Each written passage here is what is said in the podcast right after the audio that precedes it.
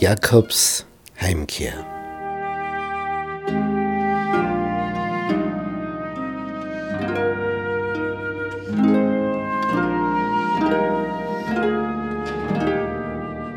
Jakob hat es sehr gut geplant.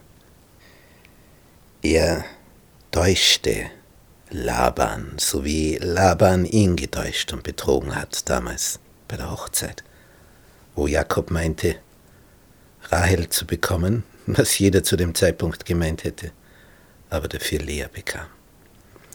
Und jetzt macht es Jakob so, dass er dann weggeht, wo Laban gerade mehrere Tage Reisen entfernt die Schafe schert seiner Herde und das dauert. Und drei Tage Reisen dazwischen. Denn eins ist klar, Jakob kann nicht schnell mit seiner Herde unterwegs sein, denn man kann nur so schnell gehen wie das langsamste Tier der Herde. Du kannst sie zwar ein bisschen treiben, aber die Kleinen, die sind eben darauf angewiesen, immer wieder zu säugen bei ihren Müttern, die kleinen Lämmer und die kleinen Zicklein. Und als Ergebnis kommst du nicht wirklich schnell voran, während Laban sich nur auf seine Kamele setzen muss und, und hinterher reitet. Also Jakob braucht einige Tage Reisen Vorsprung, sonst hat er überhaupt keine Chance, sonst wird er am Abend schon eingeholt. Und das hat also sehr gut eingefehlt. Es heißt in der Bibel im ersten Buch Mose, Kapitel 31, Vers 20, und Jakob täuschte Laban den Aramäer damit, dass er ihm nicht ansagte, dass er ziehen wollte.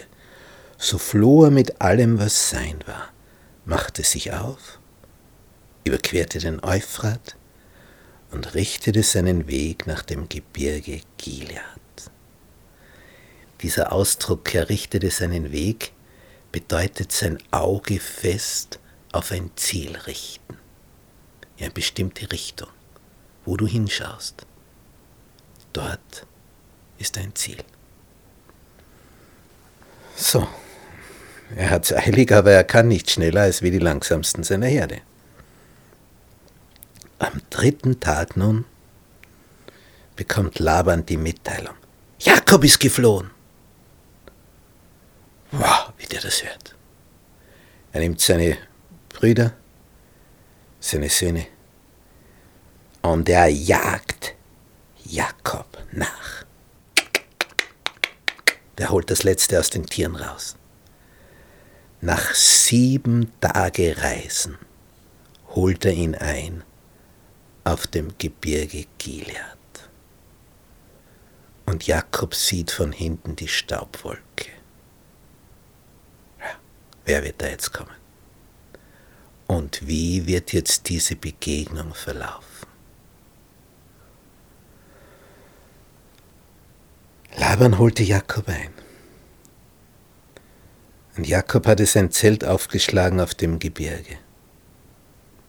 Und Laban mit seinen Brüdern schlug sein Zelt auch auf dem Gebirge Gilead auf. So. Jetzt kommt es zur Begegnung. Die Nachtstunden wird jetzt geredet, Klartext. Was hast du getan, dass du mich getäuscht hast und hast meine Töchter entführt, als wenn sie im Krieg gefangen wären?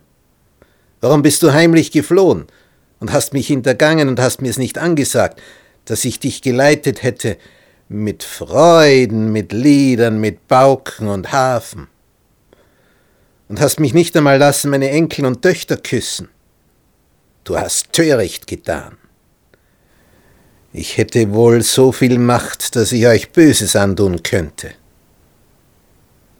Und jetzt kommt etwas durch.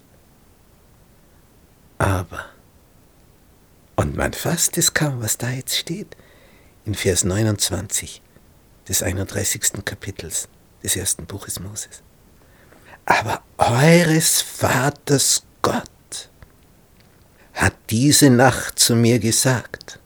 Gott ist ihm im Traum erschienen, dem Laban. Knapp bevor er ihn eingeholt hat. Hüte dich, sagt Gott zu ihm, mit Jakob anders zu reden als freundlich. Hüte dich, sagt Gott zu Laban, damit da kein Durcheinander rauskommt. Und dann fragt ihn noch etwas. Und wenn du schon weggezogen bist und sehntest dich so sehr nach deines Vaters Hause, warum hast du mir auch noch meinen Gott gestohlen? Götzenbild. Davon weiß aber Jakob gar nichts, dass das die Rahel mitgenommen hat. Denn das hätte Jakob auch nicht zugelassen, was braucht er? Götzenbild. Aber hier sieht man, dass die Rahel noch an etwas hängt von ihrer Vergangenheit her. Der Jakob hat ein reines Gewissen. Der sagt, bei wem du deinen Gott findest, der sterbe, hier vor unseren Brüdern, suche das Deine bei mir und nimm's hin. Weil er nicht weiß, dass Rahel es genommen hat, da wird Rahel erstarrt sein, als Jakobs gesagt hat, bitte durchsuch meine ganze Habe. So Götzenbild ist ja nicht so winzig, ist ja keine Briefmarke. Der erklärt Laban, warum er weg ist. Ich fürchtete mich und dachte, du würdest deine Töchter von mir reißen. Also, dass er sie nicht mitziehen lässt.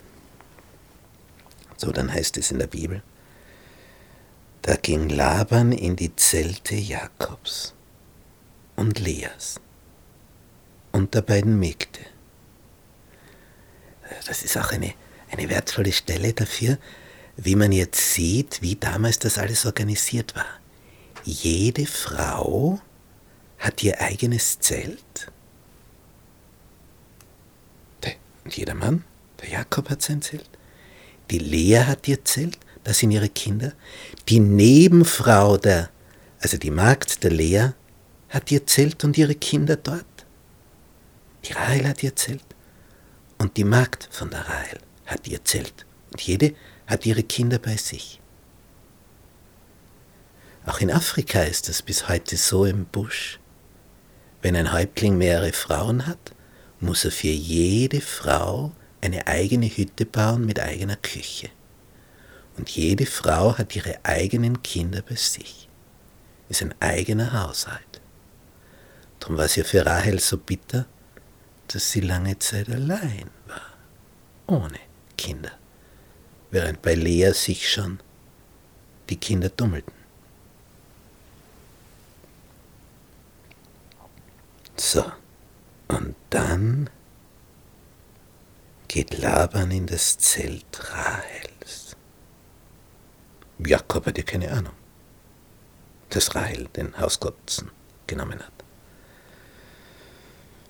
Und der Laban betastet das ganze Zelt. Alles schaut er durch, ganzen Hausrat. Er findet nichts. In den anderen Zelten er findet nichts. Und die Rahel sitzt auf dem Kamelsattel oben und sie sagt zu ihrem Vater, mein Herz höre nicht, ich kann nicht aufstehen vor dir. Es geht mir nach der Frauenweise. Ja, das hat er verstanden was er nicht gewusst hat, dass zwischen Kamelsattel und Rahel der Hausgötze lag, auf dem Rahel saß. Und daher fand er den Hausgott nicht, wie sehr er auch suchte. So, nachdem der alles durchgesucht hat, wird der Jakob zornig. Was habe ich Übles getan oder gesündigt, dass du so hitzig hinter mir her bist?